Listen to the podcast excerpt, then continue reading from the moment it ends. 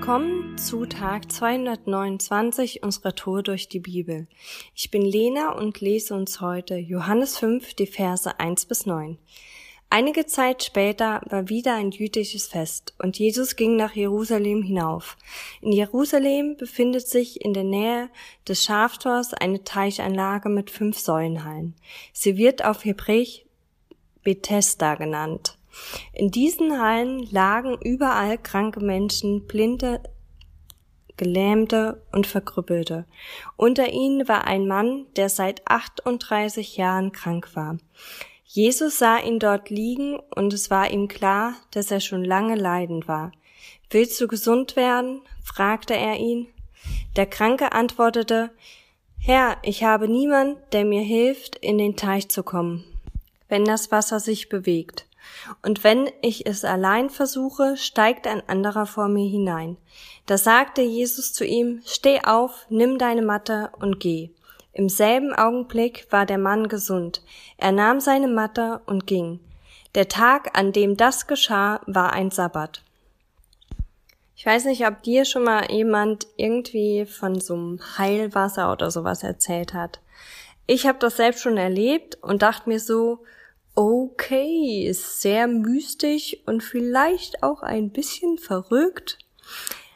Aber ich finde, da ist die Bibel immer wieder überraschend. Man muss nämlich sagen, dass es hier einen Teich gibt, der äh, auf Hebräisch Bethesda heißt, was Haus der Barmherzigkeit heißt, was ich auch total interessant finde, dass irgendwie anscheinbar so Orte gibt, wo die Barmherzigkeit Gottes ganz besonders sichtbar wird. Und zudem sind Kranke gegangen und wenn der Engel des Herrn dieses Wasser in Bewegung gesetzt hat, wurde der, der als erstes ins Wasser reingestiegen ist, gesund. Schon ein bisschen verrückt klingt das. Jetzt gibt es da einen, der seit 38 Jahren krank war. Was für eine Krankheit er hatte, wird hier offen gelassen.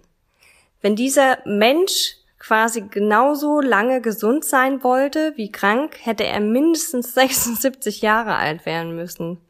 Also der war richtig, richtig lange krank. Und ich habe mich gefragt, wie viel Hoffnung auf Heilung hatte dieser Mensch noch nach all dieser Zeit. Aber anscheinend muss er genug Hoffnung gehabt haben, um nach dieser langen Zeit immer noch an diesem Teich zu warten. Dort steht, dass fünf Säulenhallen mit Leuten außenrum waren, die gerne geheilt werden wollten. Und seit vielen Jahren hat dieser Mann erlebt, dass seine Hoffnung auf Heilung enttäuscht wurde. Und nicht nur das, sondern er hat erlebt, wahrscheinlich schon über mehrere Jahre, quasi dabei zugeschaut, wie der Traum, der er für sich selbst hatte, im Leben anderer in Erfüllung ging. Ich weiß nicht, wie unglaublich frustrierend das gewesen sein muss, das bei anderen zu erleben und es selbst nicht erleben zu können. Egal wie weitherzig man ist, bleibt er doch der Wunsch, den man auch vorrangig für sich selbst hat. Als Jesus dann erkennt, dass er schon so lange krank ist, war es so gewesen, dass er ihn fragt, sag mal, möchtest du gesund werden? Ich weiß nicht, was der Kranke sich gedacht hat oder wie er sich gefühlt hat. Also aber gedacht hat, äh, was, was denkst du, was ich hier mache? Ja, ne, ich hänge hier einfach schon so ein paar Jahre ab und ich wäre mit Sicherheit nicht hier, wenn ich nicht gesund werden wollte. Aber aus irgendeinem Grund war es Jesus total wichtig, diese Frage zu stellen.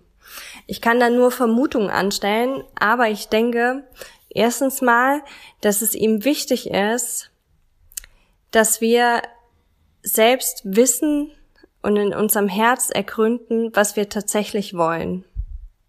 Zweitens glaube ich, dass Jesus ein Gentleman ist und dass, wie es in der Bibel immer wieder deutlich wird, ihm es total wichtig ist, den freien Willen eines Menschen zu achten. Und darüber hinaus habe ich gedacht gehabt, muss das ja eine unglaubliche Veränderung für jemanden sein, wenn er nach all diesen Jahren tatsächlich gesund wird Und es muss auch irgendwie Angst machen. Auf jeden Fall hätte es wahrscheinlich mir Angst gemacht. Also Angst irgendwie nochmal davor, wirklich in Bewegung kommen zu können oder andere Formen von Eigenverantwortung nochmal einzunehmen. Seine eigenen Begrenzungen, denen er jahrelang ausgesetzt war, zu verlassen. Jesus hat ihn gefragt und er hat damit reagiert, Jesus direkt seine Begrenzung zu erklären. Ich würde ja gern, aber es gibt niemanden, der mich hinbringt. Und es sind immer alle anderen schneller. Aber Jesus sind Begrenzungen egal. Für ihn existieren sie einfach nicht. Deshalb sagt er, hey, steh auf, nimm deine Matte und geh umher. Und tatsächlich, so gleich ist dieser Mann hingegangen, hat Jesus beim Wort genommen, hat darauf vertraut, dass er die Wahrheit sagt und ist im Glauben aufgestanden, hat seine Matte genommen und ging umher. Ich habe überlegt, warum er diese Liegematte mitnehmen soll, aber vielleicht, vielleicht, ähm, ja, ist das quasi wie eine Erinnerung daran gedacht, dass sich etwas verändert hat. Hey, du bist gesund geworden, du kannst jetzt laufen und du kannst diese Matte tragen. Du musst sie nicht mehr als Liegematte benutzen. Interessant ist auch im letzten Abschnitt, fand ich, da fragen die Juden, was machst du mit dieser Liegematte? Warum trägst du die rum? Und so.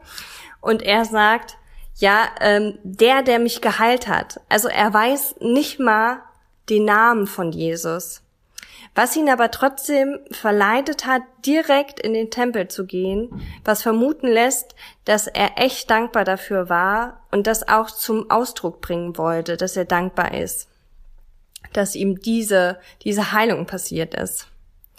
Und Jesus sagt, sündige nicht mehr, damit dir nichts Schlimmeres passiert. Also noch schlimmer als 38 Jahre Krankheit ist, wenn meine Schuld mich von der Gemeinschaft mit Gott trennt. Die Aspekte, die für mich besonders so hervorgestochen sind, sind die Hoffnung nicht zu verlieren, von seinen Begrenzungen wegzuschauen und zu wissen, dass Jesus nicht an Begrenzungen gebunden ist, im Glauben auf sein Wort zu reagieren und sich daran zu erinnern und dankbar zu sein, was Gott gewirkt hat. Heute ist ein guter Tag für einen guten Tag. Lass sein Wort in deinem Alltag praktisch werden.